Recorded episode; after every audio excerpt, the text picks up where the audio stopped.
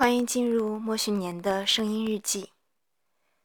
今天晚上可能会有点失眠，现在是十一点二十四分，喝了一两酒，现在正在喝生普，所以应该到凌晨也会睡不着觉。我生意上的合伙人李总给我分享了这样一个观点：要多跟陌生人接触。多跟陌生人在一起交流或者玩耍。先说说李总这个人，他跟我妈一样大。高三的那年，他有一天晚上骑自行车回家的时候，遭遇了车祸，摔着了后脑勺，有点轻微脑震荡。从那以后，可能就影响了他的高考，包括。他的记忆力本来是一个县高年级前十名的学生，因为这次车祸之后没有上大学，直接去工作了。因为他赚钱比较早，那些上了大学的同学们有时会找他借钱，但是借了钱之后也是。不一定还的，甚至他跟我讲过一个故事，说有一天他帮某个同学结婚的时候，叫了一大堆人去帮忙干活，从早晨五点一直忙到晚上很晚，但是这个新郎官都没有管他们这一帮人一顿饭。这个新郎官是他的同学。之前向他借过五百元钱。新郎娶的是一个医院里面老院长的女儿，按说经济条件从结婚之后就不太发愁了。之后呢，李总找这个同学去要之前借的欠款，那个同学刚开始不还，直到有一天。他约了李总去家里，当着面把还的钱摔在桌上，接着就想请李总走人。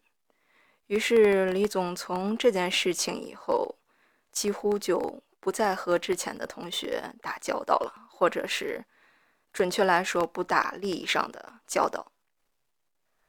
我应该说，李总是一个很受。陌生人欢迎的人，我们之所以合伙呢，只是因为一次偶然的以陌生人见面的机会，第一印象非常好，接着我们就有了这样一次契机去合作。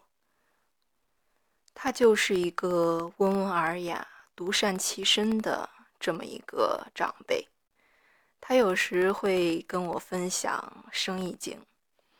说尽量不要去做亲戚熟人的生意，而是去做陌生人的生意。去想一下背后的道理。比如亲戚到你的店里去买东西，你是按原价收呢，肯定不好意思；打点折吧，有时候还觉得不好意思，非得让他免费拿走你才开心。而这样在做生意里面就算是犯规了。也就是说，平常你去请你的亲戚、朋友、熟人也好，去吃饭，或者是相互之间的关系往来，这都没有问题。但是一定不要把你自己的商品去贱价的卖给他们。当然了，以上只是个人的观点，欢迎朋友们的吐槽与评论。再往大一点说，这个话题就是你怎么确定跟人打交道的分寸？因为我见过非常大方的人，比如第一次见面就想拉着你喝茅台去吃五百块钱的饭菜。当然，生活中大部分还是你见了一次面之后，可能不会再有关联的这些一面之交。我们大多数人当然不可能把有限的时间去大部分耗费在跟人打交道上。当然，除了你是卖保险的，因为中国是一个就全世界国家而言的一个典型的人情社会，人们从古至今很难改变这种动不动就找熟人的思维模式与行为模式。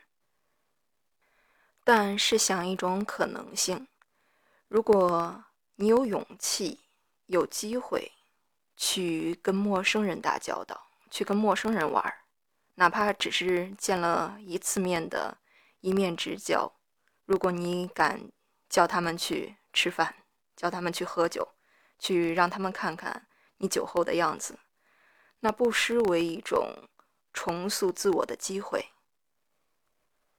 世界上最了解你的人，莫非于父母和亲兄弟姐妹？但这些人，他们是那种你抬抬屁股就知道你拉了什么屎的人。我说的可能不太好听。我们固然要维持好亲情的关系，但跟亲人、熟人打交道，与陌生人之间打交道，还是有本质的不同。每个人每天都有所变化和成长，跟陌生人打交道就提供了一个展现你全新自我的机会。他们不会以过往的成见去审视你。他们陌生人，如果你给予足够的重视，就可以说他们是你人生中的新篇章、新血液、新镜子。